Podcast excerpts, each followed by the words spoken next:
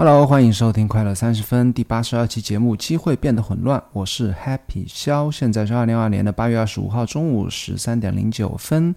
这期节目分享很多小的故事或者说观点吧。过去一周，我让我印象深刻的一些发生的一些事情，一些有从文章里啊、播客里啊、书里面收获的一些啊有趣的观点分享给你。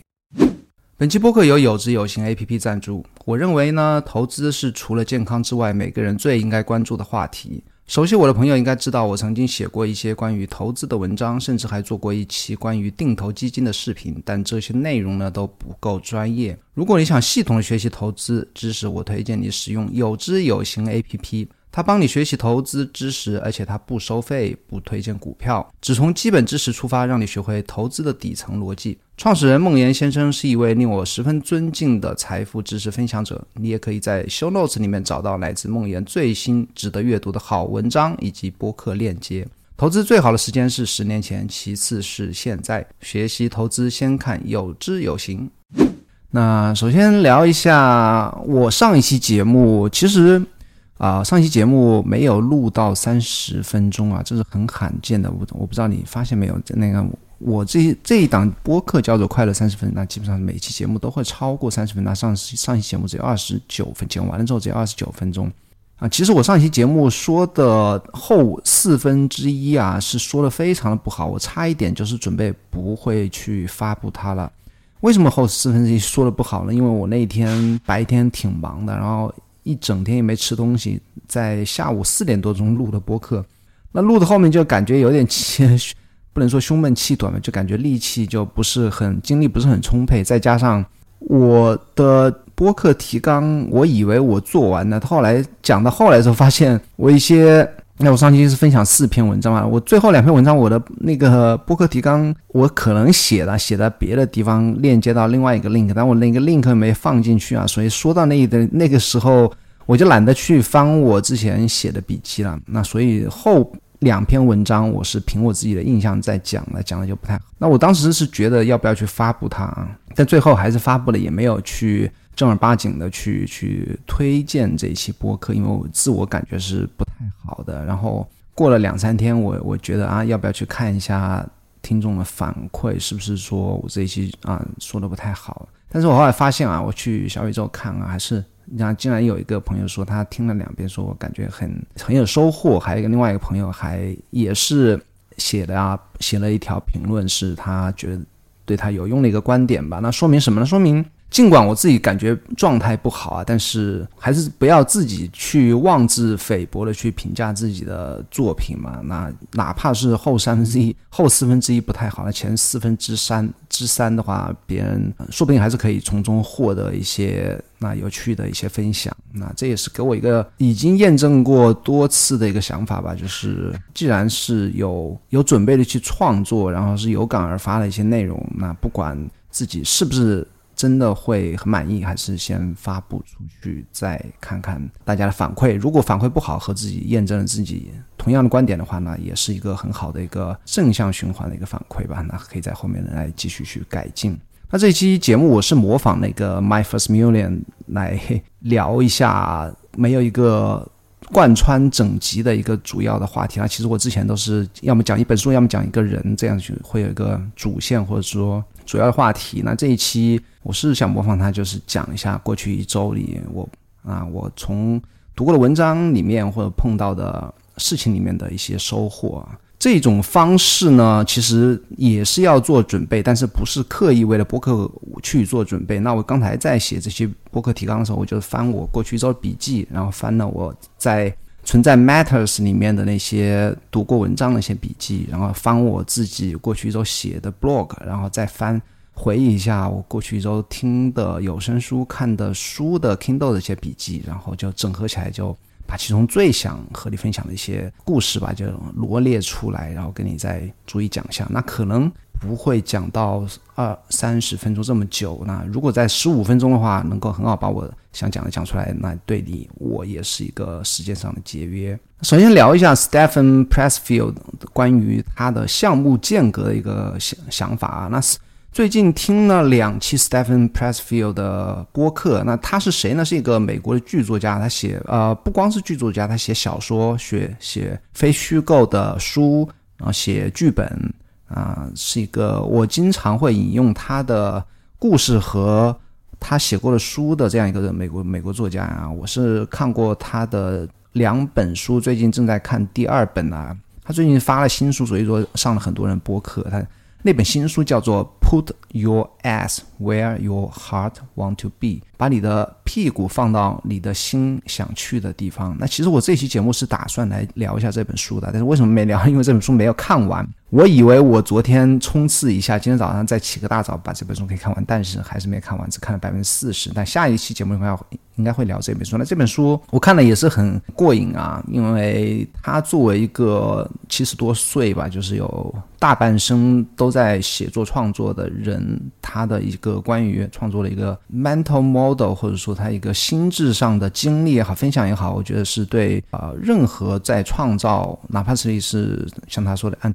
呃，创业者啊，哪怕说我其他形式的一个艺术创作者的话，都是有非常好的借鉴意义。那他这本书也是一个非构、非虚构类的关于创作创造的一本书。那他最近有参加过很多集播客啊，比方说上那个 Ryan Holiday 的节目，还上了谁呀？我忘记上了谁节目了，反正。他在某一期节目里面就讲啊，就讲了一个观点，就说他有人曾经问他，当他写一本书结束之后会休息多久再来写下一本书？他叫 project，那可能这个 project 是书，也可能是剧本，也可能是小说，都有可能啊。他说他在啊，他接下来的观点我觉得对我启发很大。他说他当他在那个这本书还没有写完的和中断的时候，他已经开始准备下一本书了。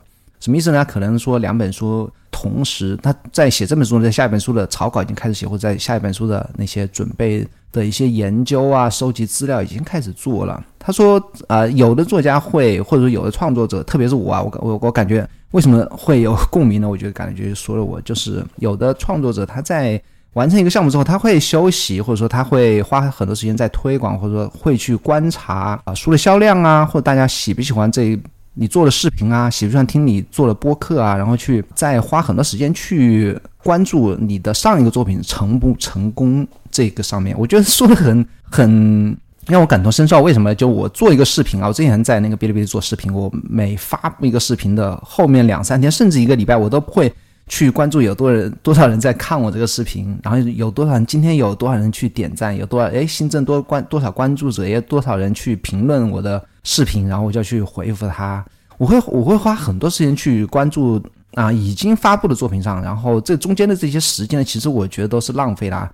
他就不会这样做，他说当我写 做 Project A 的时候，我已经在做 Project B。当我 A 发布的时候，哪怕他不好，我觉得这个观点非常棒。哪怕他不好，哪怕别人都不喜欢他，没关系，我的 B Project B 已经在准备了，可能。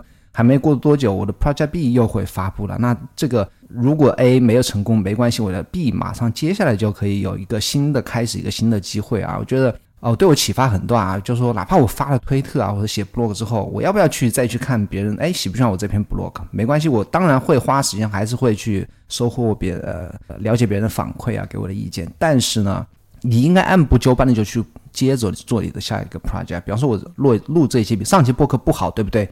那我要不要去呃纠结继续纠结那个好不好呢？我礼拜四发布了，从礼拜五开始就是一个新的循环，是不是？我就开始要做下一期节目的准备，为下一期收集更好的资料、更好的、更棒的故事去去提供给听众，然后争取不要犯之前一个博客犯过的错误，就这样不断的练习、不断的循环，而不要花太多时间在停留在。休息上面，甚至是你在不断的关注你的上一个项目成不成功上面，那这是我觉得他无意间提到了一个，就是他聊播客可以聊一个多小时、两个小时，对不对？他会讲很多很多观点，但是不，并不是每一个观点都会让我们就是从自己结合自己的感受吧，会有所启发，然后也可以利用到自己的自己的工作或者说生活中去。好，下一个话题是聪明人的阅读啊，没想到我讲的还是。还是比较慢啊，那后面还是很多话题，我还是要抓抓紧加快一点时间。那什么叫聪明人的阅？聪明人会阅读呢？David Perel 的 newsletter 里面，他是上一周分享的这样一个一个观点吧，或者是一个故事，我当时也会放到 show notes 里面。他说啊，他引用了一个福布斯的调查，他也放了链接。他就是福布斯他。最近吧，应该是采访了很多社会精英，那所谓社会精英像什么 Bill Gates 啊，或者说那些啊商业巨头，或者说作家、作者等等吧。采访这些人，那其中有一个问题是，你平均花每每天花多少时间去阅读啊？那这些人最后答案呢，就是加起来，然后再平均一下，差不多每个人都花两个小时在阅读，而不是说两个小时。若干个一两个小时刷视频啊、看推特啊、看电视剧啊等等，他们是大部分的闲暇时间都在阅读，而且长达两个小时。而平均人是多少呢？平均人是平均人只有二十分钟，对不对？那基本上就是平均人的六倍之多啊。那这个这个这个数据有什么意义呢？他就说，我们现在不管是写文章还是做视频、做短视频。什么样的形式最能很快的就把你自己的内容让更多人看到，收获更多的读者？我之前也发推文说过啊，是短视频是最快的，其次是长视频，YouTube 视频或者在哔哩哔哩做那种评测啊，或者生活啊等等吧，分享知识等等吧。那长视频是仅次于短视频的啊，然后播客可能是会再再稍微再弱一点。那最弱的是什么？最弱可能是文章啊，但是。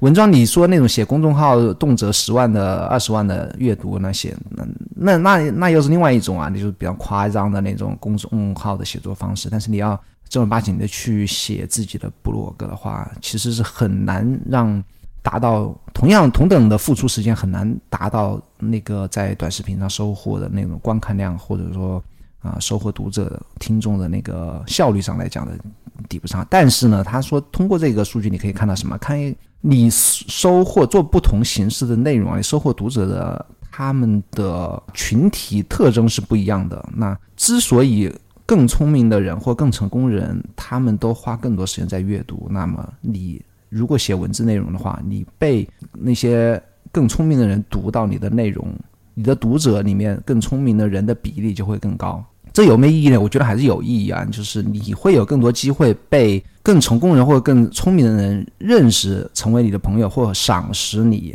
这个我也是切身 切身体会啊，就是你通过写作认识的人呢，和你更接近的可能性会更高啊，层次会更高。那就看你怎么选择，对不对？也不是说短视频收获你动辄啊十万、百万粉丝，你就就没有意义，也不会啊，别人轻而易举就可以赚到大。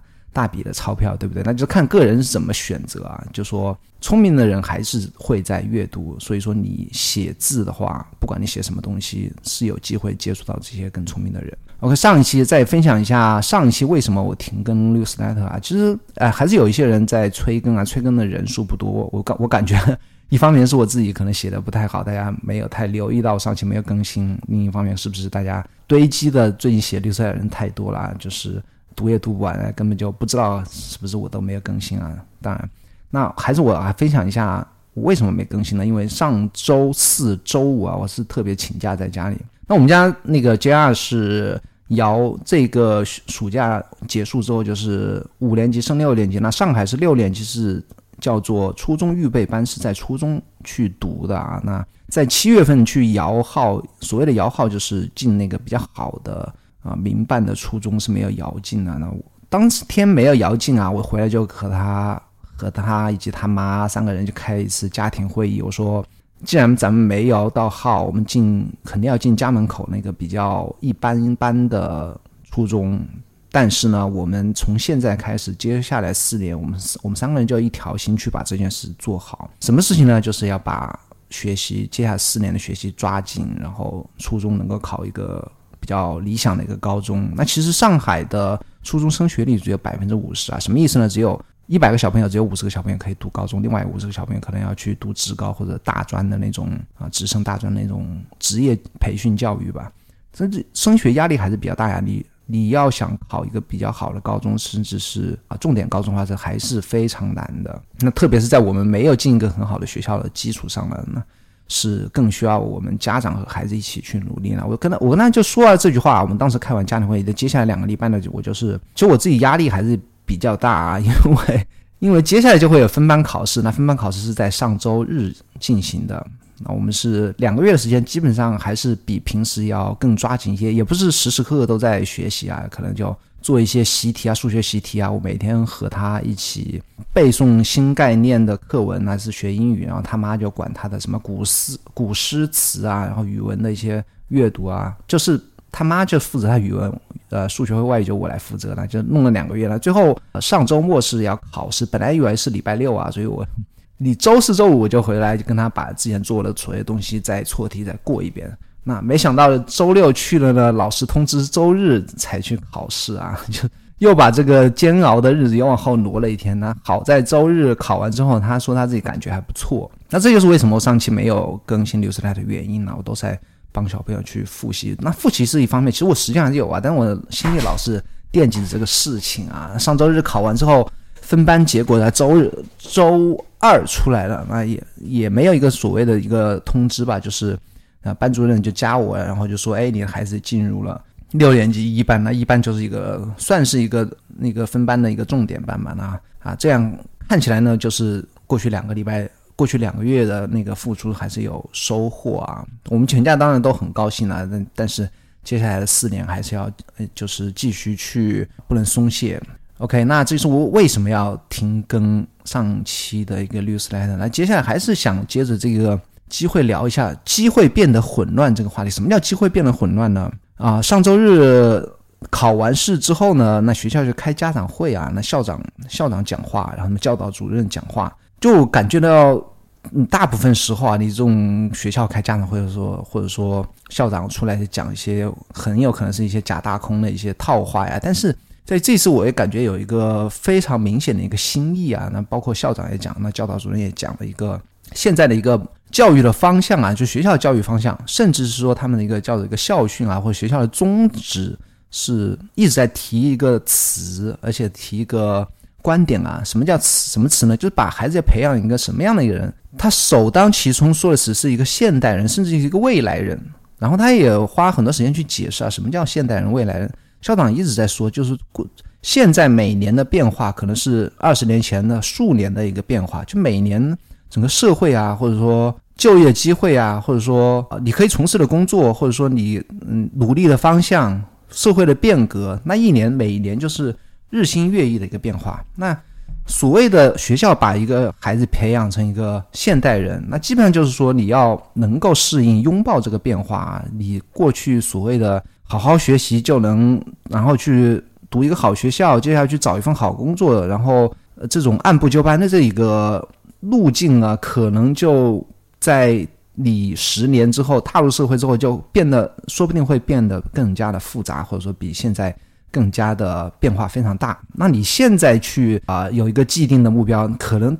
当你真正的去需要面对挑战的时候，那个目标或者你你认为的那个方向已经发生了很大的变化。那所谓的现代人和和未来人啊，就是要准备好，有一个思想准备啊。首先，一个思想准备，包括能力上也不再是拼命的去刷题去争取中考的高分啊，或者说语数外的一个一个一个只是一个纸面上的成绩，而其他方面的能力。这所谓的能力，一方面是你学习之外的体育也好，艺术也好，还有一种能力是什么能力呢？这是我自己加的话，不是校长讲的。还有一种能力是什么？是你意识你接受变化的能力，或者拥抱了变化的能力啊。我觉得这是一个我第一次听到学校老师和校长在讲那个呃关于教育方面的重点的一个一个很明显的一个改变啊，就是要做一个现代人。我觉得“现代人”这个词还是挺不错的。那接下来也是分享一个。接着这一个话题，我分享一个 Seth Seth Godin Seth Seth Godin 的一篇文章，是上个礼拜也是他写的啊，跟这个是完非常相关的。他文章的标题就是“机会变得混乱”。我跟你念一下这篇文章，非常短啊，只有两两三段。他说：“以前的方向很清晰，你向一个著名的机构申请，就会啊有机会被选中，然后你就可以输出很什么，这是然后或者说你得到经纪人的认可，或者某一个机构人员的代理被选中。”或者说你取得好成绩被选中，这是以前的方向。就是你只需要争取自己能够通过考试被这些机构认可，被的经纪人认可，你就是可以要么出书、出专辑，对吧？要要么是进入一道进入到一个企业，成为。管理者，成为 CEO，方向很清晰。他说以前方向很清晰。第二段说现在许多挑选者，他所谓的挑选者啊，就打打引号挑选者，没有什么影响力或权利。什么意思呢？就说就好比你要去出版书啦，你现在的那些出版社的编辑，他可能并不是说你一个寂寂无名的一个啊 blog 作者，他挑选你帮你出书，帮你编辑好一本。一本散文集，你就可以说去做一个畅销书，他没有这个权利了，也没有这个影响力了，反而是什么呢？反而是你需要你自己耕耘，通过社交媒体好或方面，呃，什么什么途径也好，你需要在之前，在他认识你之前，你就要证明自己，或者说他们是所谓的挑选者啊，已经不再是未来的挑选，那未来挑选者是什么呢？未来挑选者是你自己和你通过自己努力获得的一个读者。的一个群体啊，所以说既往的一些啊，因为有个词，我好像 gatekeeper 吧，就是守门人啊，就是我过去可能几十年甚至一百年的那种 gate gatekeeper，已经完全是失去了他们权利啊。这是我自己加的，我接着念下一段。与其说是别人告诉我们怎么做，然后在我们遵守时给予奖励，不如说是我们每个人都有机会出现并做出贡献。而且，如果我们可以的话，再做一次，这什么意思呢？你不用等到别人来挑选你，不用等到你考试考了一个好的分数，别人去让你去进入好的高中、进入好的大学、进入好的公司，你不用去等别人来给你许可，而是你在这之前就要一次又一次的努力出现，证明自己啊。他最后一句话是这样说的：“他说，这个似乎这件事情似乎变得很拥挤、很混乱、很不确定。”但是我们可以再做一次。什么变得很拥挤、很混乱、很不确定呢？因为人人都有机会，每一个人都有机会。之前的 gatekeeper，你哪怕可以，哎，你是不是家里有亲戚朋友认识他？你可以走后门，甚至说你可以通过自己聪明才智，真的考了就比别人更好，然后可以得到这些 gatekeeper 的赏识，或者说哪怕你并不是最出色的，但是别人就是啊机缘巧合，就是看你顺眼。对不对？你就可以有一些啊，相比较而言的一些优势，但是现在呢，这种优势就荡然无存啊。什么变得很拥挤了？就每个人都可以贡献的这个这个这个场景或场所或者这个呃赛场呢，就变得很拥挤、很混乱、很不确定。没有什么事是确定的，对不对？你今天以为的标准，在明天很可能就完全改变。但是我们可以做什么？我们可以出现并做出贡献。这一次不行，怎么样？下一次再做一次，就像 Stephen Pressfield，你一个项目做完了，不要去管它那个已经发布的项目成功或者不成功。你在做完上一个项目之前，你已经开始了下一个项目，哪怕这个第二个项目和你第一个项目完全不相干，或者说你彻头彻尾的改变，你在不断的出现、不断的改进、不断的革新，然后当前面不成功时，哪怕是成功时。你已经在做下一次了，你已经在重复的出现并做出贡献。所谓的做出贡献，你你的出现对别人有价值、贡献价值的时候，这个就是你出现的意义，以及你能够从所有所谓的拥挤和混乱中突出的一个本钱。OK，那下一个话题是讲故事啊，我最近开始啊，在又开始在。通勤路上听那个有声书，为什么呢？因为呃，我现在开始上班之后呢，我听播客的速度就加快了。那喜欢听的播客有时候就断档啊，就是没有全部听完了，没有新的的时候，我就开始又听有声书。最近在听一本书，叫做《Story》的《Story Factor》，故事的要素吧。那我我也不知道什么时候去去 Audible 买的，也可能别人推荐，那听起来还不错啊。那今天早上在公交车站听听到第一个张姐妹，她讲的一个观点挺有趣啊。当然，就当然她讲了很多很多观点，我每我觉得每一个观点我觉得都有用。那这个观点是我啊听到的时候，我就按下暂停键，然后把它记录下来。原话我我没有完全的写下来，因为他是在耳朵里面听的嘛。他意思就是说，讲故事是 pull strategy，其他方式的讲述或者推销是 push strategy。什么是 push 和 pull 呢？push 就是推啊，你把你自己的产品、把自己观点往别人脑袋里面塞，这就是 push，或者说把听众、读者推向某一个方向，推向某一个啊你想让别人去的地方，都是 push。那讲故事不同，讲故事是 pull。什么是 pull 啊？你在那边讲，你并没有要求别人做什么事情，你并没有哀求别人做什么事情，但是你其他人被你吸引过来，被你拉过来，怎么拉呢？就通过你的故事把别人拉过来。这个 push 和 pull，我觉得讲的这两个词用的特别的棒啊！而且我昨天也在开始恢复写 blog 啊，昨天写了一个一篇 blog，是讲我自己的事啊，一个发生我自己身上的事情啊。那我发布之后，那还是有很多在推特上发布之后，还有很多人去点赞转发，还是看起来还是大家还是真的有去读啊，不管是喜不喜欢。那这个我觉得就是，每当我在自己自己 blog 里面写自己的事情啊，写讲自己的故事，然后再引申出一个观点的时候，那些观点能够被别人接受的速度，或者说认可的。机会就更大一些啊，那这个我觉得啊，那也为我自己写 blog 奠定了一个一个方向嘛，就是还是更多的要讲自己身上发生的事情，或者说我听来的故事，让我感动的故事，也或者我自己身上发发生的故事啊。这个所谓的 pull strategy 和 push strategy 对我，我觉得是今天早上很棒的一个收获。我不知道你是怎么看的呢？那下一个话题是 YouTube 的警告。那收到了 YouTube 的警告，是一他给我发了一封信啊，可能是现在 YouTube 在清理一些所谓僵尸账户、僵尸僵尸账户，什么意思呢？他就说啊，现在 YouTube 策略是每个和他有签订创作者盈利协议的。所谓创作盈利协议，就是说可以让你在你自己的视频，里选择放广告和不放广告。当你选择放广告的时候，那所谓的所所有的广告收益，它会给你分成，大概是六成还是四成啊？我忘记了。这个就是一个创作者一个一个合作的一个项目吧。他说，如果不如果你在六个月里面没有去继续创作视频、上传视频呢，他就会视同你。啊，是一个不活跃的状态，就会把你的创作盈利项目给停掉。那我距离我上一次做视频，我相信已经超过了六啊，接近六个月了嘛。他接下来就说，未来三十天你如果不做视频的话，我就要把你这个计划给暂停了。那这也是一个，我觉得，其实我一直在讲自己要做做视频啊，我觉得这个也是给我一个下了一个警告吧，也是帮我可能在接下来我要赶紧把视频做起来。那我自己的计划是要做 Obsidian 的，首先做 Obsidian 的一些。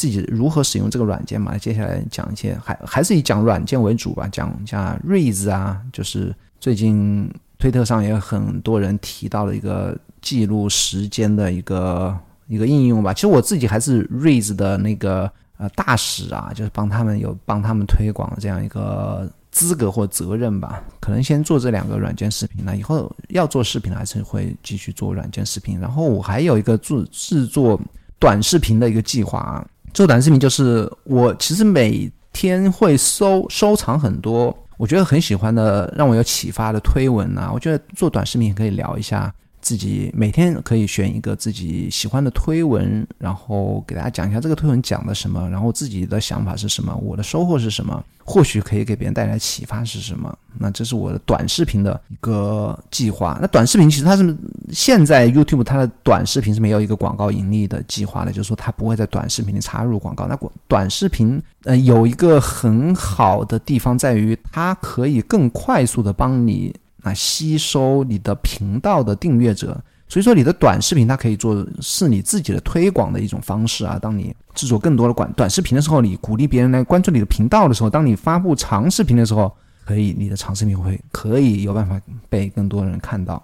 OK，那刚好三十分钟啊，这这期节目没我以为只可以说十五分钟，说了说说了三十分钟。你喜欢这样的播客形式吗？欢迎留言告诉我，那留言可以在苹果播客里面给我五星好评，放下你的留言，或者说你在小宇宙里留言，或者说你可以去 Reddit，我有 Reddit 有一个 Happy 肖的一个 Subreddit，那个每期节目也会发布在那边，你在 Reddit 里面给我留言也可以啊。OK，那这期节目就录到这边呢，还是啊，希望你能够帮我在苹果博客里五星好评。如果你还没有订阅我的 Newsletter 的话，它叫可乐周报，你去百度或者说 U 呃 Google 搜索可乐周报就可以去订阅了。现在已经有一万一千人去订阅这个可乐周报，我相信还是很多人会去喜欢去阅读它。那咱们下个礼拜四再见喽。哦，对了，我还有。最近开始更新那个微信公众号啊，你去微信公众号里面搜索 Happy 肖就可以看到我的公众号了。我在里面会把我所有的 blog 重新编辑一遍之后呢，重新发布在每天发布在我的公众号里面。咱们下礼拜四再见，拜拜。